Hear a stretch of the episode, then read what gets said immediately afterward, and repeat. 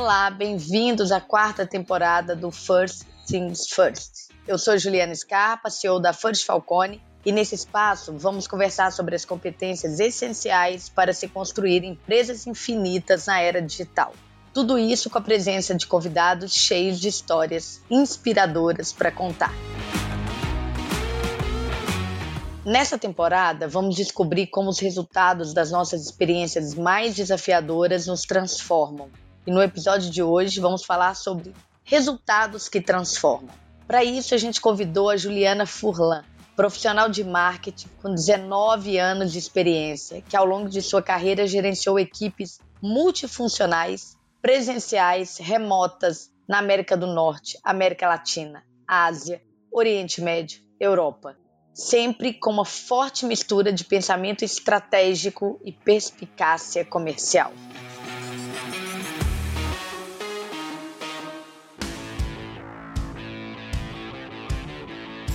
Ju, é um prazer ter você aqui. Obrigada por aceitar o nosso convite.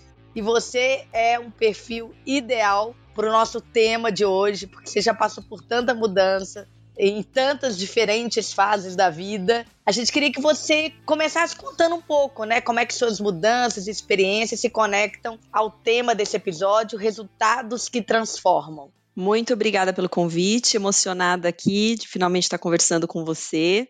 E é um tema realmente que resume bastante a minha vida. Então, me apresentando, dando uma outra introdução aí, sou Juliana, brasileira, Nascida em São Paulo, criada em Campinas, mãe, tenho duas filhas, uma de sete anos e uma de dois anos e meio, e estou há 13 anos fora do Brasil, 19 anos de experiência, trabalhando principalmente bens de consumo na área de marketing, de alimentos e bebidas. No último ano, mudei de novo, mudei de indústria, fui para healthcare em marketing. Estou trabalhando numa scale-up aqui no Canadá, muito diferente do que eu fazia antes. E é isso, 13 anos fora do Brasil, morei é, na Alemanha, na Suíça, no México, aqui no Canadá eu estou há quatro anos, e muitas mudanças. Então me conecto bastante com o tema sobre novas experiências, né, que são desafiadoras e ajudam a nos transformar. Todas essas mudanças, se eu pudesse resumir o que, que elas transformaram na minha vida ou impactaram a minha vida,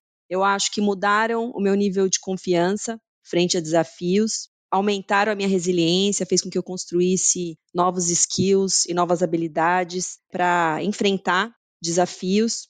Meu estilo de comunicação se ajustou bastante através dos anos, trabalhando com tantas pessoas diferentes. Como eu me conecto com essas pessoas que eu trabalhei ao longo dos anos, então não só como eu me comunico, mas o meu nível de conexão com essas pessoas. Um outro como, que é o como eu entrego valor percebido nos diferentes locais, nas diferentes situações. Esse é o, é o, resumo. Eu acho que confiança, estilo de comunicação, conexão com pessoas e a minha entrega de valor mudou bastante ao longo dos anos através dessas experiências de mudança. Acho que você citou várias das grandes habilidades do mundo de hoje que exige fundamentalmente adaptação, né? E Ju, é muito difícil, ser, eu imagino, né? Estou afirmando aqui, mas aí quero te ouvir também sobre. É sempre difícil o começo, né? Você muda de país, muda de, de empresa. O começo é sempre mais difícil e demanda mais energia. Me fala uma coisa, o que é mais difícil para você? Se adaptar à cultura do país ou cultura de uma nova organização? Você que já, já mudou tanto. Bom, eu acho que é uma combinação de fatores, né? Vai depender muito da situação. Eu acho que eu já mudei de países. Quando eu saí do Brasil e fui para a Alemanha, eu trabalhava na Unilever, eu mudei com a Unilever. Então foi um novo país na mesma empresa, mas a maioria das mudanças que eu fiz depois foram novas empresas e novos países. Então, eu fui para a Suíça trabalhar numa nova empresa na Carlsberg, depois para o México trabalhar na Heineken e Canadá trabalhar na Hershey's inicialmente, né? E hoje eu estou em outra empresa aqui no Canadá. Mas é uma combinação, porque vai depender de quais são os recursos que você tem para lidar com aqueles desafios. Então, às vezes, os desafios são maiores na cultura organizacional, e às vezes os desafios são maiores na cultura local. Então, se você está, por exemplo, inserido numa cultura latina, como era o caso do México, eu tinha outros desafios, né, dentro da cultura organizacional daquele país, porque a cultura eu conseguia navegar um pouco melhor.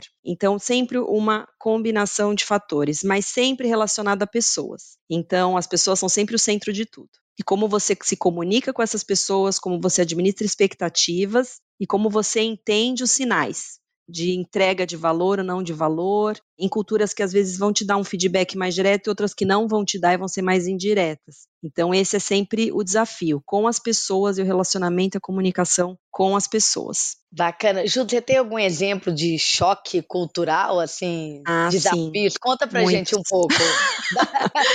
Voltando um pouquinho, quando você falou de país e empresa, o começo quando você muda de país, é muito relacionado a você se sentir mais confortável com a criação de rotina. Então, você criar uma rede de apoio, quão rápido você consegue criar uma rede de apoio, quanto mais rápido você consegue se sentir bem. Então, conhecer pessoas, de novo, pessoas. Você conhecer pessoas, ter o médico da sua filha, né, que você pode contactar quando você está morando ali, que faz toda a diferença. A qualidade da escola e as professoras dos seus filhos faz muita diferença. As pessoas com que você vai se encontrar fora do horário de trabalho, porque é o seu suporte, né? E esse é o desafio principal quando você está fora do seu país do que mudar de organização dentro do seu país, porque no seu país você tem uma rede de apoio. Então, independente se você mude de trabalho, você tem desafios organizacionais, você segue tendo muitas vezes a sua família por perto, seus amigos por perto. Então, você tem para onde correr e aquilo é sua referência de identidade e te ajuda. A partir do momento que você está em outro país, essa é uma parte muito importante e às vezes a gente esquece disso no começo, porque como você tem muitos desafios, você não foca tanto em construir a sua rede social. Você foca mais na entrega dentro do trabalho e uma hora aquilo fica desbalanceado. Então, em termos de choques culturais, tive alguns. Quando eu saí do Brasil, eu fazia uma posição regional, fazia América Latina. Eram pessoas assim, as conexões eram muito sociais, as pessoas falavam demais, e eu mudei para fazer uma posição regional na Europa, baseada na Alemanha. Então, primeiro que não podia fazer barulho no escritório. Eu fazia uma posição regional e de manhã, se você falava da sua mesa, no Brasil nós gritávamos da nossa mesa, né? É. Nos países, e todo mundo falava ao mesmo tempo. Cheguei na Alemanha, se você falasse alto da sua mesa, as pessoas faziam shh, fica quieto, né? Tipo, ou se você falasse bom dia de manhã, estava muito alto, porque estava todo mundo já no telefone. Então tinha já uma percepção aí de diferenças, né? Que para mim, como latina, era difícil. É quase como se estivesse invadindo o espaço, né, Ju? Era essa sensação. Se você chegasse de manhã e era um silêncio, e você chegava de manhã, se você falava um bom dia alto, você estava atrapalhando aquelas pessoas, né? Porque também na Europa eles têm uma rotina um pouco diferente de São Paulo, de que é onde eu estava. As pessoas chegam mais cedo, porque elas têm uma vida sem muita ajuda, então as pessoas buscam as crianças na escola mais cedo, então elas entram mais cedo para sair mais cedo, para buscar as crianças na escola ou para ter outro tipo de de atividades no fim do dia. Então, normalmente eu chegava no nosso horário latino, não sei, nove, nove e meia no escritório, e as pessoas já estavam desde as sete e meia ali, né? Sete e meia, oito horas. Muitos chegavam às sete, trabalhando e já toda. Então, eu falar um bom dia no meio ali, então a, a comunicação não funcionava. Você tá de brincadeira, né? Boa tarde, né? Isso. Outra coisa muito importante que me impactou depois em outros choques culturais relacionados à comunicação foram o nível de direto, né? Quão direto. Tiveram algumas, algumas áreas importantes para mim. Então, a comunicação mais direta e menos direta. Países que eram mais sociais ou mais independentes, menos sociais na tomada de decisão. A relação com o tempo né? A pontualidade percebida como valor e respeito, o que acontece muito na Alemanha e na Suíça, diferente da América Latina, né? Onde essa relação com o tempo é muito mais flexível. Então, quando eu chego na Alemanha, o pedido que eles tinham para mim é seja mais direta, mais direta, mais direta. A reunião começa no horário e cinco minutos antes todos fecham o caderno e saem e vão para a próxima reunião, porque eles não chegam atrasados, porque tempo eu tenho uma relação de valor e respeito. Então, se você chega atrasado em uma reunião, que sejam cinco minutos, você está desrespeitando a pessoa, né, que está ali te esperando. Então, você tem que ser muito direto no seu estilo de comunicação. E isso era cobrado de mim. Uma previsibilidade, né, do, dos temas, uma agenda clara que ia ser discutida, porque tudo é muito relacionado à eficiência na Alemanha. Quando eu vou para a Suíça, eu achei, por exemplo, que ia ser muito parecido, porque a gente acaba achando que as culturas, né, se coincidem muito. E eu trabalhava com muitos alemães. Mas na Suíça tem uma questão, é uma comunicação mais direta comparada com o Brasil, por exemplo, em termos de falar do problema, né? O problema não está relacionado à pessoa, o problema é o problema, que é uma diferença muito grande em como a gente percebe na América Latina. Mas o suíço, ele gosta de mais previsibilidade é uma sociedade muito mais de consenso. Então, o alinhamento prévio a reuniões é muito importante. Então, você não chega em reuniões com surpresas para falar do problema muito diretamente jogar o problema na roda. Não, você já chega, você tem que chegar, é uma sociedade que tudo, por exemplo, se você olhar a política, é tudo feito em consenso na política suíça. Então, no começo, quando eu cheguei da Alemanha, eu comecei a nesse estilo, vamos falar do problema diretamente, sem alinhamento com as pessoas, isso me dava muito problema, eu era direta demais. Então eu saio do, chego na Alemanha não tão direta, chego na Suíça direta demais. Eu tive que voltar um pouco para trás e aí usar meus skills de latina em alinhamento, tomar café. Tinha que tomar muito café com as pessoas na Suíça. Você matriculava o problema no café. Aí você entendia o eco e com base em todo aquele eco, você estruturava qual era a entrada na reunião. Exato. Almoços, por exemplo, uma agenda de almoços, isso na Alemanha também é recorrente. Eles usam muito almoço para alinhamento de trabalho. Então, por exemplo, na Suíça eu chegava e eu estava acostumada com o Brasil, ah, vamos almoçar todo mundo, né? A gente descia e almoçava. Lá não existe isso. Quando eu falava vamos almoçar, todo mundo já saiu para almoçar. A agenda já era totalmente planejada, muito planejamento. Né? Até com quem você ia falar na hora do seu almoço para fazer o alinhamento de quais eram os problemas que você precisaria resolver. Então esse foi um choque para mim, como eu planejava a minha agenda, com quais pessoas eu tinha que falar antes de chegar na reunião para não ter surpresa e não gerar estresse para uma construção de confiança. Quando eu saio da Suíça e vou para o México, aí mudou tudo de novo. Porque aí era uma comunicação totalmente indireta. Então, se eu estava já indo para ser mais direta numa conexão na Alemanha, tive que calibrar para a Suíça, mas ainda focado no problema, quando eu chego no, no, no México, é totalmente as relações sociais são o centro da tomada de decisão e a construção daquelas relações. E aí, ao invés de previsibilidade, o valor é flexibilidade o valor de construção de relação e de confiança. Então eu tive que, de novo, no começo sofri, então eu cheguei no México com a minha pontualidade construída através de oito anos em Alemanha e Suíça, porque na Suíça, inclusive, diferente da Alemanha, eles chegam antes na reunião, eles chegam cinco minutos antes e para terminar os cinco minutos depois, são ainda mais pontuais, no meu caso, nas empresas que eu trabalhei. Cheguei no México, o primeiro mês ninguém chegava nunca no horário, nenhuma reunião.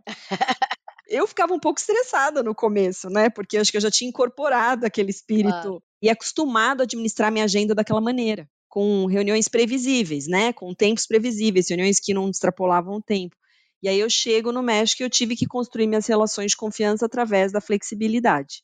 Então foi um novo, um novo choque aí de adaptação. E aí vamos, tem sempre todas as mudanças têm alguma coisa e relacionadas a isso, estilo de comunicação, como se constrói confiança, relações sociais ou através de independência. Para mim foram os, os grandes eixos assim de, de adaptação. Bacana. Ju, de fato é uma experiência muito rica, porque são diversos países, negócios distintos, né? E ainda trabalhando em marketing, em growth, né, naquilo que demanda entendimento de mercado, é ainda mais sistêmico e amplo, né? Porque você está olhando para fora e não para dentro ou uma determinada especialização, né? Então, de fato, são grandes experiências. Como é que você avalia, eu vou chamar de people and performance, assim, qual dessas culturas, dessa experiência, você acha que entrega mais resultado? E resultado eu queria traduzir como performance, que é de fato a meta, aquilo que a empresa se propõe a realizar, e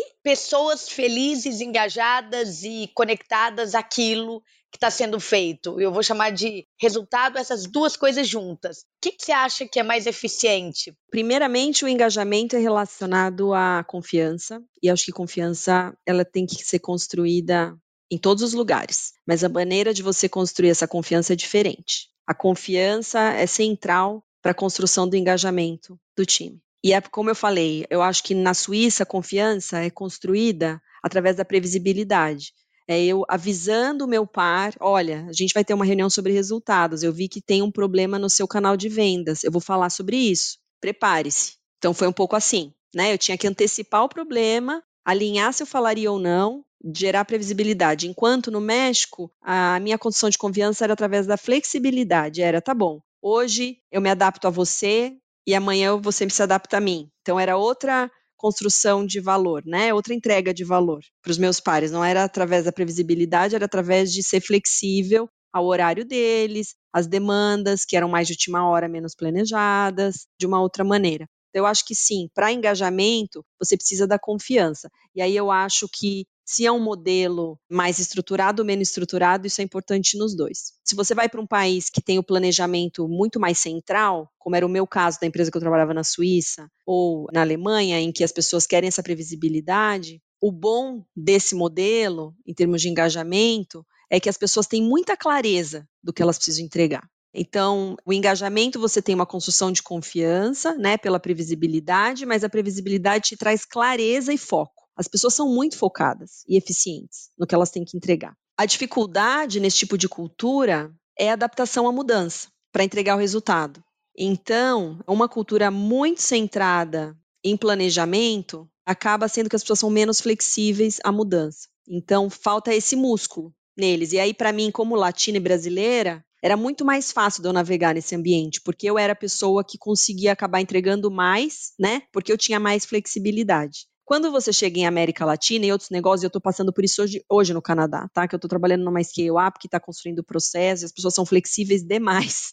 Precisa ter um equilíbrio. Então, quando você chega à América Latina, eu acho que falta, por exemplo, pelo menos no México, onde eu trabalhava, faltava um pouco desse planejamento para gerar clareza. Então, eu acho que esse é o desafio quando você está numa startup, numa scale-up, né, que você está fazendo, tem muito, muito trabalho, as pessoas pulam esse, essa etapa, né, de fazer planejamento, é a falta de clareza, às vezes, se você está trabalhando no que realmente vai gerar o resultado. Então, eu acho muito difícil essa equação, Ju. Eu acho que depende muito de momento do negócio, do tipo de cultura, mas assim, construção de confiança, confiança com seu time e a clareza são muito importantes. E aí, como é o seu flow de comunicação, né? Então, acho que são essas três coisas que vão ser muito importantes para você gerar o engajamento e os resultados principalmente hoje, porque hoje você não pode mais falar que é tão previsível, né, quanto era. Talvez em algumas indústrias seja mais e outras menos, mas a mudança é constante, está aí. E a tecnologia está aí para ser usada e adaptada, né? Então, quem não se adaptar ou quem não incorporar as mudanças vai ficar para trás. Então, não tem como fugir mais ou esperar ou postergar. E aí está esse desafio. Então, eu não vou te falar que eu trabalhei em algum lugar que eu falei, olha, o modelo que funcionou perfeito. Não, todo modelo sempre tinha uma oportunidade. E aí, quando você muda, né, de país, o interessante é isso, acho que essas experiências vão te trazendo mais visão. E aí você decidir, é importante decidir no que realmente você vai focar para fazer a transformação e impactar o resultado. Então, no caso do México, o que eu fui fazer lá? Eu era responsável pela área de inovação da Heineken, no México. E eu era responsável por construir planejamento.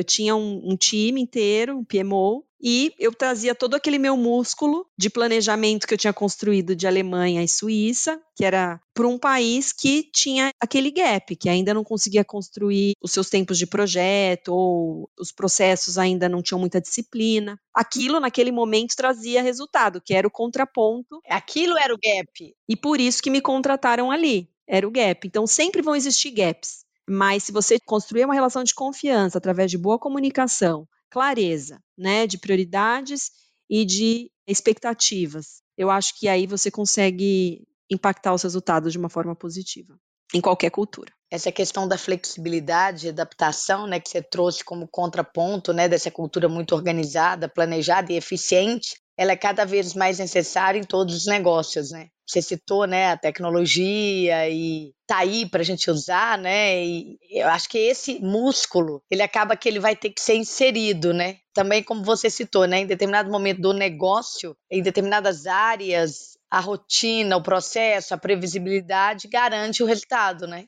Acho que dentro da própria organização, em diversas áreas, os skills são diferentes, né, Ju? O importante, eu acho assim, quando você está trabalhando muito em planejamento, e tem áreas, por exemplo, administração de projetos, é muito planejamento. Mas eu acho que a otimização constante é muito importante. Então, esse era um desafio que eu me deparava, por exemplo, numa cultura muito estruturada com planejamento eficiente. As pessoas acreditavam que existia só um caminho. É isso. Então, essa mentalidade de otimização contínua é muito importante numa cultura assim. Para você sempre encontrar novas respostas, porque os recursos vão se atualizando, como você falou, existem novas tecnologias, existem novas maneiras, né, de solucionar problemas. Outras pessoas já inventaram novas ideias que você pode incorporar, né, em como fazer o seu processo melhor. E aí eu acho que faltava um pouco nas empresas que eu trabalhei lá essa mentalidade. E eu como latina eu tinha um pouco mais essa visão, porque eu sempre tinha um plano B, eu sempre pensava numa nova maneira, porque a realidade nossa de Brasil é que sempre alguma coisa dá errado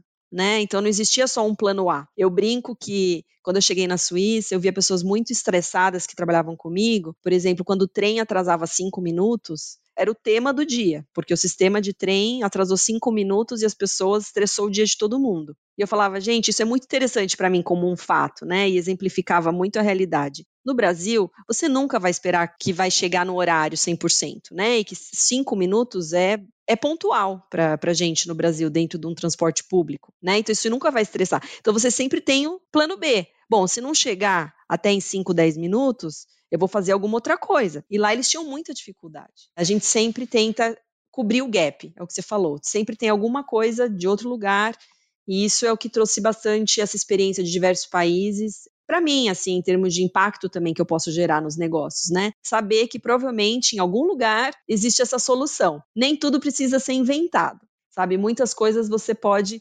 transportar e se inspirar e adaptar para sua realidade, dependendo do seu desafio. Isso é muito importante, né? É a melhor forma de resolver problema. A gente conseguir entender o que outras pessoas já fizeram, o que outras organizações já fizeram, o que está dando certo, o que, que faz sentido dentro daquela realidade, daquele desafio, traz para dentro de casa e, como você falou, otimiza, né?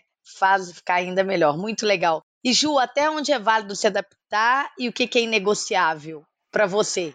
Eu não negocio respeito, Ju. Eu acho que respeito e confiança, para mim, são inegociáveis. E isso misturado com abertura, né? Então, acho que é um respeito mútuo, né? Respeito dos dois lados, porque também você trabalhar em um lugar onde você não respeita, né? A organização é complicado. Então, respeito por você, mas você pelo ambiente que você está trabalhando, uma admiração, confiança e abertura. Abertura a novas ideias. Eu sou uma pessoa de transformação, de novas ideias. Então, trabalhar num lugar que não tem essa, esse potencial de trazer coisas novas é muito difícil. Então, não é o tipo de, de lugar que eu poderia entregar o meu melhor, né? Então, aí eu acho que é um pouco inegociável nesse sentido.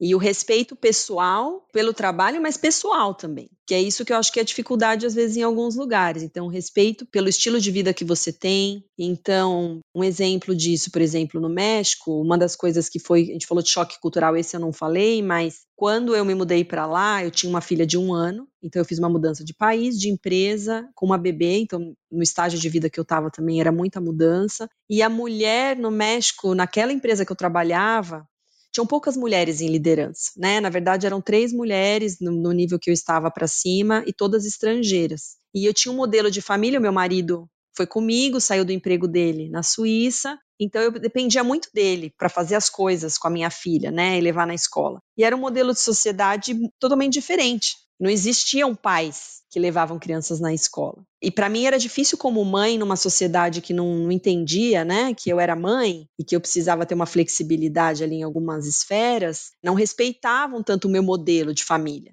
né? Então isso para mim era foi difícil. E acho que foi uma das principais razões pelas quais eu decidi sair de lá, porque não estava alinhado com os meus valores de família, como eu tinha o meu modelo de família e não existia respeito pelo aquele modelo. E me diz uma coisa, qual é o estilo de liderança que você se inspira? Você falou muito de confiança e respeito, né? Eu acho que confiança, respeito, você falou sobre abertura, sobre transformação. Então, eu acho que você deu insights um pouco do que você é como líder e do que te inspira também dentro dessa posição. Fala um pouquinho, por favor. Acho que você resumiu. Para mim, acho que é uma liderança empática, no sentido de escutar e tentar entender e se colocar do outro lado. Para mim, isso é central, porque eu acabei sendo imigrante, estrangeira. Então, as pessoas que conseguiram se conectar comigo e ter empatia foram as que mais me inspiraram através dos, dos anos, né, nessas mudanças. Uma liderança que é real e autêntica. Eu acho que é muito importante essa congruência entre o que você fala e o que você faz. Então, para mim, isso é muito importante, de eu ver você falando e fazendo o que você está me falando em termos de liderança, né? Dar o exemplo. isso me inspira porque faz eu aprender também, né? Porque quando você tem um, que é o terceiro ponto, é uma liderança inspiradora, para mim a parte de inspiração, de sonhar, imaginar, talvez porque eu trabalho em marketing, porque eu morei nesse país e eu gosto de entender o consumidor, para entregar uma equação de valor, a parte da inspiração é muito importante para mim. Mas a autenticidade dessa liderança me inspira muito, porque se é uma liderança que vai me inspirar, eu ver como a pessoa está fazendo, eu aprendo muito. O aprendizado para mim é muito importante nessa minha jornada. Então, empática, real e autêntica, inspiradora, mas isso precisa ser combinado com resultados, orientada a resultados. E é isso que eu defendo piamente. Eu acho que sim, somos empáticos, reais, autênticos, inspiradores, mas isso tem que ser combinado a resultado. Então, uma liderança que cobre resultados, que te apoie, te ajude, né, a chegar nesses resultados, é muito importante. Os negócios vivem de resultado, né, Ju? Vamos falar um pouco mais sobre isso? Números, metas, né? Os negócios vivem disto. Aliás, tem uma coisa assim: não tem como nem se realizar o propósito de um negócio se você não consegue expandir e alcançar clientes, usuários. Uma coisa está ligada à outra. Você cria, constrói um negócio para atender uma necessidade. Atender a necessidade significa alcançar novos patamares de resultados. Quando a gente cresce, a gente está cumprindo a missão, né? Cumprindo o propósito, porque você está de fato conseguindo levar aquele serviço, produto, aquela ideia, aquilo para o qual aquele negócio foi construído, né? E também o resultado financeiro do negócio suporta o próximo crescimento, as próximas inovações. Isso é negócio, né, Ju? Central. É, central. E, e, aí queria te ouvir também sobre essa conexão com o time na entrega de resultado. Você falou um pouco sobre esse alinhamento, né? Mas em diferentes culturas isso também varia. Cara, esse é a meta e a gente precisa atingir ou, ou não. Como, como é que é isso? A meta é a meta, né? Se bem feita, é a meta. Eu acho que o resultado é uma linguagem universal. Então, o que precisa ser atingido? Como se atinge essa meta varia. Então, a gente estava falando um pouquinho no México, através de mais flexibilidade, construção de relações, você precisa de mais gente te apoiando, falando sobre o seu resultado, fazendo junto e colaborando enquanto numa Alemanha numa Suíça as pessoas são mais independentes, né? E você vai ser cobrado mais por uma eficiência na entrega do seu resultado e uma pontualidade também. Então, o como varia e eu acho que a dificuldade principal quando você muda uma cultura é você alinhar o como. Então, essa comunicação desde o começo, em si, essa clareza do que precisa ser feito e qual é a expectativa do como, é chave. Foi chave para mim em todas essas mudanças que eu fiz para conseguir crescer nas empresas.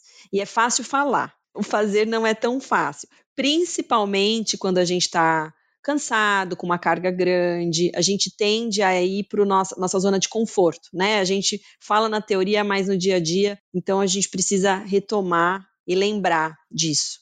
Eu, mesmo dentro da cultura, por exemplo, que eu estou hoje no Canadá, eu trabalhei na Hershey's aqui no Canadá e agora estou trabalhando numa empresa que chama Amplifon, que é líder no varejo de equipamentos para audição. Totalmente diferente. O como é muito diferente.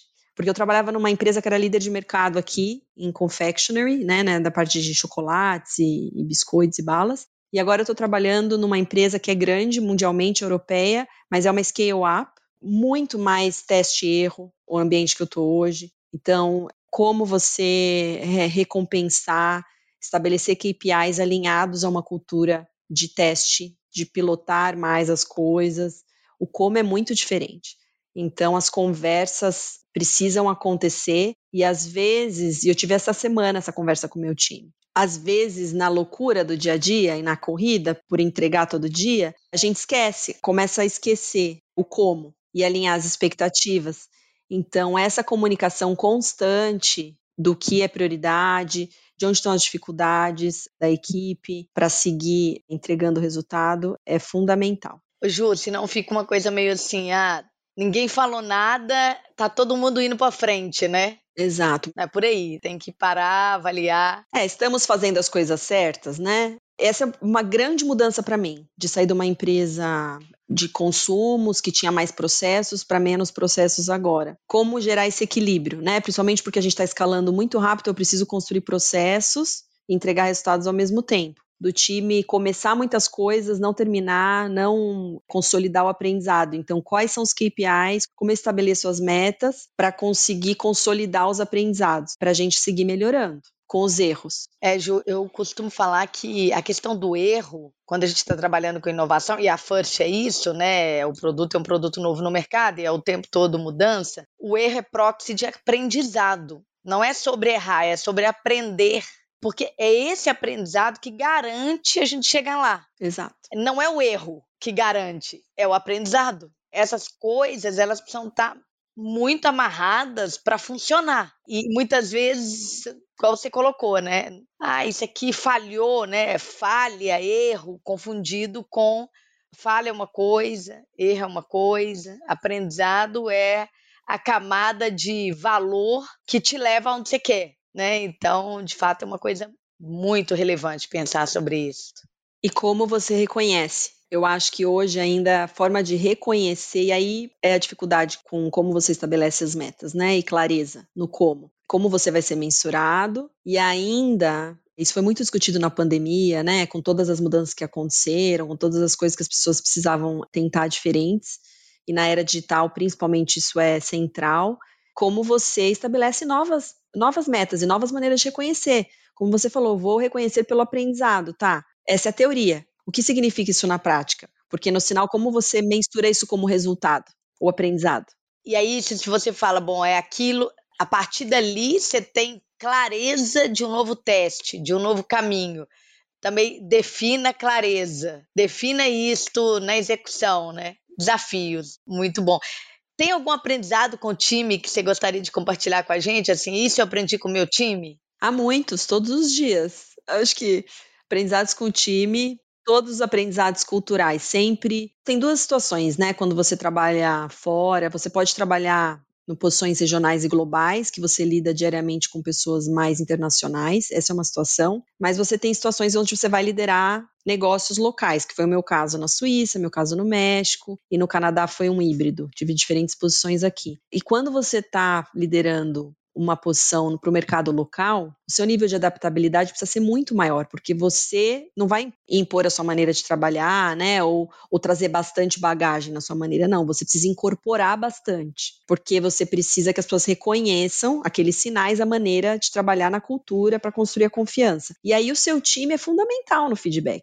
Por exemplo, essa história que eu contei da Suíça, que eu precisava alinhar antes de ir para as reuniões, foi um feedback do meu time. A gente estava conversando, eu falei: o que está acontecendo errado?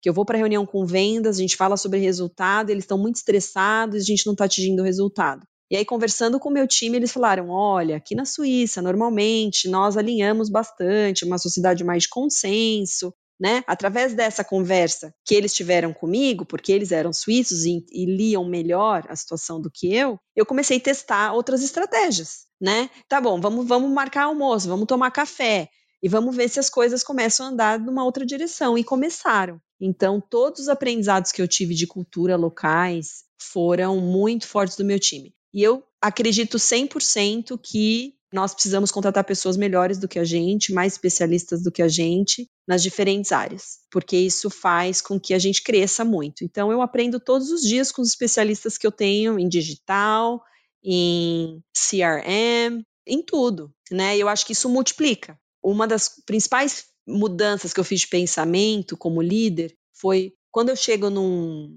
numa reunião, eu estou ali para aprender. Eu estou para ajudar, direcionar, inspirar, administrar recursos, né, como gerente daquela área, mas também para aprender alguma coisa nova. E eu acho que eu sempre estou aprendendo alguma coisa nova em cada reunião que eu tenho com eles. Ou um ponto de vista, ou uma dificuldade que eu não sabia e posso ajudar, ou algo que eles aprenderam fora, né? Isso multiplica esse pensamento, né, de aprendizado constante em todas as direções, faz com que você tenha muito mais potência na entrega da equipe.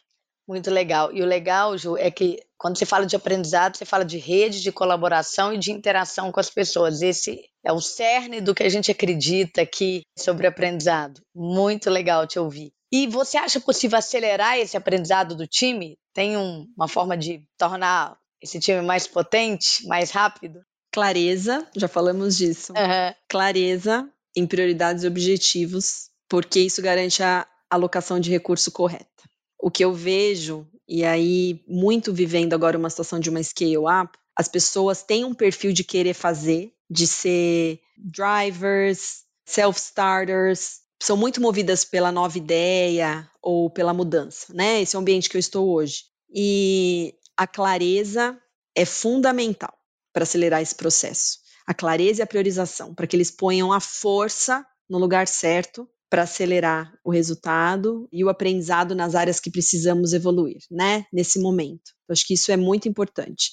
O segundo pilar é a comunicação, é o flow de comunicação. Então, tem duas coisas importantes. Eu acho que é o conteúdo e o processo e as ferramentas, né? Às vezes eu acho que a gente fala, ah, eu quero melhorar, acelerar a aprendizagem, a gente foca muitas vezes na ferramenta e no processo para mim é uma, uma combinação. Se você não sabe o conteúdo, eu tive essa discussão semana passada com a minha equipe. Se você não sabe quais são as prioridades, como que você vai estabelecer um processo e a ferramenta? Meu time veio para mim, ah, vamos utilizar ferramentas de administração ágil de projeto semanal para ajudar a ter transparência. Eu falei, sim, vamos fazer isso, mas primeiro, o que né? Quais são as prioridades nossas alinhadas de foco, as expectativas de resultado. E aí sim, vamos ver quais são as ferramentas que ajudam a gente a entregar isso melhor. Então, as ferramentas que ajudam a gente a ter transparência e acelerar o processo de comunicação, que seja uma comunicação mais real time.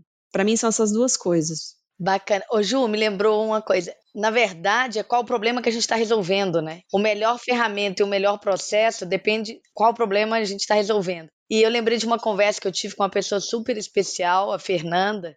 Ela é hoje CTO da Vetex. Ela, enfim, responsável por produto, engenharia. E ela tem uma carreira, trabalhou no Facebook, muito tempo no Vale, sempre inovação. E uma vez eu perguntei para ela qual é o drive mais importante na visão dela para inovação. E aí vamos entender, inovação hoje está muito hype, né? Mas o que, que significa inovação para mim? É a capacidade de resolver problemas de uma forma que impacte muito mais, muito mais definitiva, né? E problemas relevantes. E hoje a gente tem muito recurso para isso. E, e isso está sempre na minha cabeça, porque a gente tem um país de pessoas, como você falou, né, criativas também, né, porque até pela flexibilidade, quando você dá o exemplo lá do metrô, do transporte, pô, atrasou, qual é, o que, que eu vou fazer aqui se 15 minutos? Isso tem a ver com criatividade, com flexibilidade cognitiva, com questões muito relevantes para a inovação. E o mundo precisa de inovação. Inovação para resolver problemas que estão aí há muito tempo e que não foram resolvidos. Então esse esse era o mood assim da conversa. E ela falou uma coisa que me marcou. Ela falou: "A primeira coisa é gostar de problema. É entender o que é problema é o que é relevante, é o que tem que ser né, resolvido e gostar disso. E aí eu faço sempre essa analogia com o que ela está falando, porque eu vejo isso o tempo todo. Quando você coloca numa sociedade que gosta de problema, que o problema não está com a pessoa, o problema é o problema, né? É meio caminho andado. Quando você fala aprendizado, acelerar o aprendizado, trazer processo, ferramentas, mas primeiro vamos lá, qual é o problema que eu estou resolvendo? Qual é o né? problema? Exato. É, o que, que eu quero resolver com isso? E é tão fácil se perder, né, Ju? É. É, é impressionante como é fácil se perder num mundo ou da tecnologia, ou das reuniões, ou dos indicadores. Você começar a discutir meios, meios, meios e falar, não, mas exatamente o que, que eu estou fazendo aqui. Que é o grande desafio, Ju, agora, porque com a velocidade né, que as coisas vêm acontecendo, a quantidade de informação, como ter o foco no que é importante. E é o que você está falando, é tomar esse tempo para discutir o problema, porque isso vai fazer com que você ganhe muito tempo, ou vai melhorar a qualidade da sua entrega e vai fazer com que você tenha menos reprocesso. Esse planejamento inicial, ou essa discussão inicial de acordar com todos que estão envolvidos primeiro, trazer todo mundo para a mesa, acordar, né, o que vai ser feito, qual é o problema a ser resolvido e qual a participação de cada uma dessas pessoas para resolver. O que eu estou vendo hoje, saindo do mundo de fast moving consumer goods e agora entrando mais no ambiente de startup e varejo, que é muito mais rápido, do marketing do que eu faço, porque eu trabalho com performance hoje dia a dia, é justamente a, as pessoas pulam muito essa etapa e assumem diferentes objetivos na cabeça sem compartilhar. Por isso, para mim, a comunicação é central em alinhamento e clareza do que você está tentando resolver e das funções das pessoas. Eu vejo muitos erros acontecendo e perda de tempo por isso. E aí o aprendizado, que era a pergunta inicial, né, como acelerar o aprendizado, acaba não acontecendo. Porque quando você vai resolver um novo problema, é parte do problema você entender o que já foi feito, né? Ou você entender qual é o contexto. Né, desse problema, quando você vai fazer o escopo desse projeto, desse problema. E nesse ambiente muito rápido, existe um risco grande que as pessoas não vão discutir. E fora o flow de informação ser muito grande e rápido, tem o fluxo de pessoas, que também aumentou de mudanças. Então as pessoas chegam novas com novas ideias, mas talvez essas ideias já foram tentadas ou uma parte delas já foi, né? Você pode construir em cima de coisas que já estavam ali. Se você tem essas conversas iniciais de, de planejamento e definição. A gente fala aqui, Ju, que pessoas transformam o jogo e resultados transformam pessoas. Tá muito ligado o que você está falando. O aprendizado que de fato transforma vem do resultado daquilo que você se propõe a fazer, né? Esse caminho gera o aprendizado. Então, resultado é proxy de valor, né? De agregação de valor. Exato. Então, é bem esse ciclo mesmo, muito legal. E Ju, a gente vai para o nosso caminho de encerramento. Aí eu vou te fazer algumas perguntas. O bate-papo podia continuar horas aqui, tô adorando, né? Mas a gente é obrigada a caminhar, né?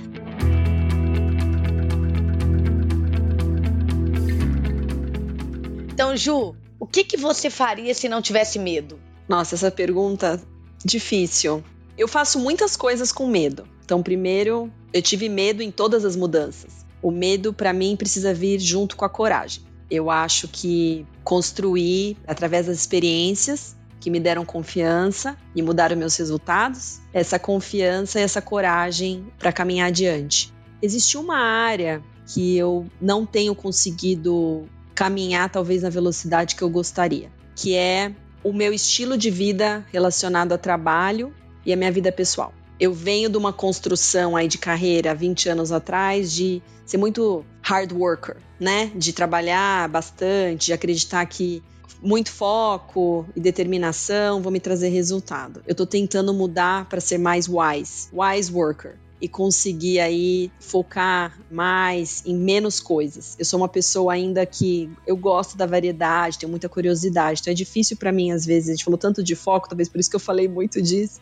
conseguir diminuir a carga de trabalho para conseguir que a minha, as outras partes da minha vida floresçam. E eu ainda tenho um pouco de medo de largar a mão de algumas coisas. Largar um pouco, talvez trabalhar menos, para ter mais tempo com a minha família, fazer mais atividades pessoais. Essa é uma área que, que eu preciso ter mais coragem aí para frente. Tô dando os passos devagar, talvez dar um pouco mais rápido. Ju, legal. Tipo assim, o meu estilo até agora deu certo, né? Até agora é como se estivesse caminhando assim, segurando. Aqui dá certo, esse caminho dá certo, né? Como é que eu abro mão disso e vou para um outro estilo e isso tudo vai ser melhor? Como assim? Entendo perfeitamente. Eu acho que é nossa geração, talvez seja fruto aí desse mindset. E tem um lance que para tudo na vida exige esforço, né? Para construir qualquer coisa na vida exige esforço, isso não tem jeito, né? Se você equilibra o tempo, no tempo que você tiver tem um esforço, né? E Ju, qual que é a pergunta que nunca te fizeram e que você gostaria de responder? Essa é boa, hein? Eu acho que seria qual a sua memória de infância que impactou a sua vida?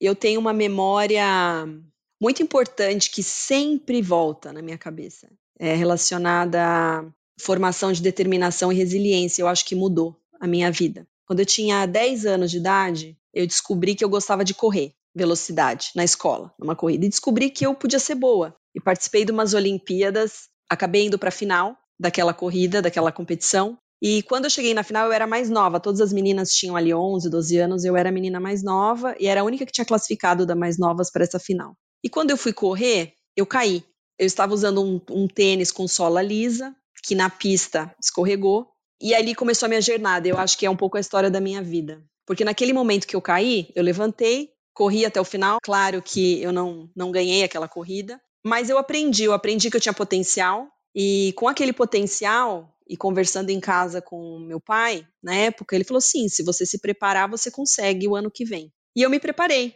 Então, de todas aquelas meninas ali de 10 anos, eu comprei o tênis correto, eu peguei o meu irmão mais novo para me treinar na rua de casa, a gente marcava ali 100 metros, que é o que eu corria, e eu treinava, e treinei, aquele um, um ano. E chegou no ano seguinte, na mesma competição, e eu ganhei a competição. E bati o recorde. da escola.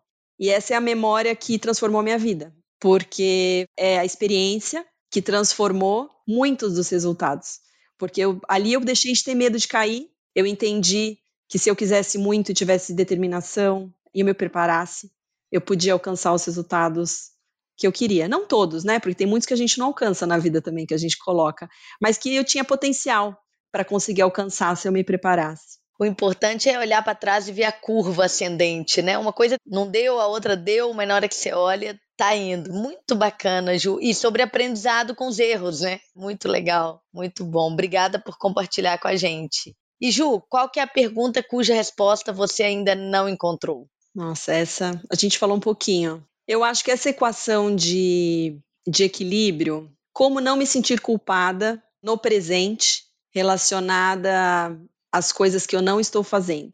Estou fazendo muitas, mas as que eu não estou fazendo ainda me incomodam. As que eu não estou fazendo com a minha família, com as minhas filhas, ou a que eu não estou fazendo no trabalho por ser uma pessoa bastante movida por oportunidade, muito curiosa, eu tenho essa sensação que sempre está faltando alguma coisa que eu poderia fazer mais. Então, para mim, a pergunta que eu tenho é como eu consigo ter um pouco mais de tranquilidade, serenidade, para ficar feliz só com o presente, sem pôr tanta energia ainda nos gaps que tem em relação ao futuro? Então, para mim, essa é a pergunta que eu ainda não tenho uma resposta. Estou trabalhando, talvez nunca tenha, né? Mas para me sentir melhor a respeito do que eu consigo fazer, né? E respeitar o que eu consigo fazer no presente. Hoje, super bacana. Acho que é uma pergunta de muita gente, vai ajudar a reflexão. Tem alguma mensagem que você gostaria de deixar final para gente?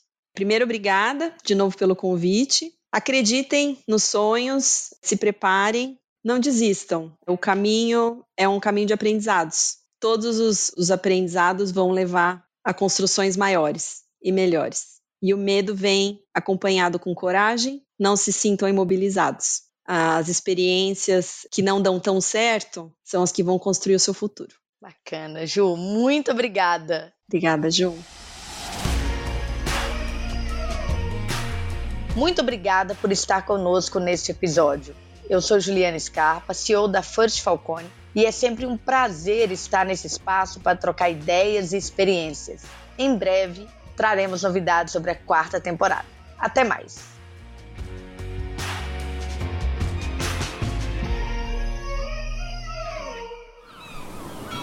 Este podcast foi editado pela Maremoto.